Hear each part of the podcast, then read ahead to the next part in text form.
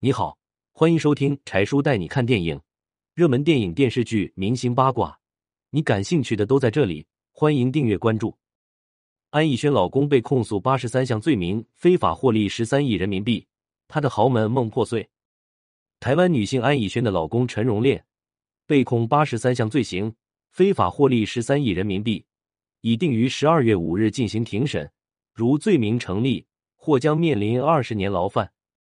据相关媒体报道，洗米华案发之后，与他关系密切的陈荣炼当即感觉不妙，命令手下销毁了部分文件和电子数据。不过，依然难逃法律的制裁。自从丈夫被抓后，安以轩好久都没有更新自己的社交账号，被传情绪低落，天天以泪洗面。安以轩曾是台湾红极一时的艺人，主演过多部影视剧，在两岸都有较高的知名度。二零一零年。他与韩国男艺人李承铉在合拍《结婚狂想曲》时擦出了爱的火花，然而仅仅过了二年，两人便劳燕分飞。李承铉转身与戚薇组成了美满的家庭。更让人郁闷的是，在安以轩为自己举办的生日宴会上，好闺蜜大 S 把汪小菲俘获了。两人相识了仅二十多天便决定结婚，而安以轩和汪小菲已相识多年，当时正处在一种朦胧的暧昧期。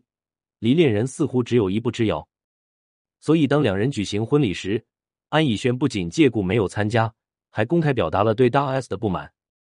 不过，很快他便遇到了自己的真命天子陈荣炼。据说陈荣炼追安以轩追得很辛苦，也很执着，全然不像前几任男友那么不坚定，最终通过了心上人的重重考验，如愿抱得美人归。两人在夏威夷举行了豪华的婚礼。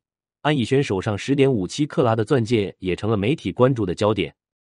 婚后，陈荣炼对安以轩百般呵护，夫妻俩都热衷在社交账号上秀恩爱，日子十分甜蜜。尤其是安以轩，更是喜欢晒幸福、晒珠宝、晒奢华礼物，毫不掩饰作为豪门阔太的舒爽感受。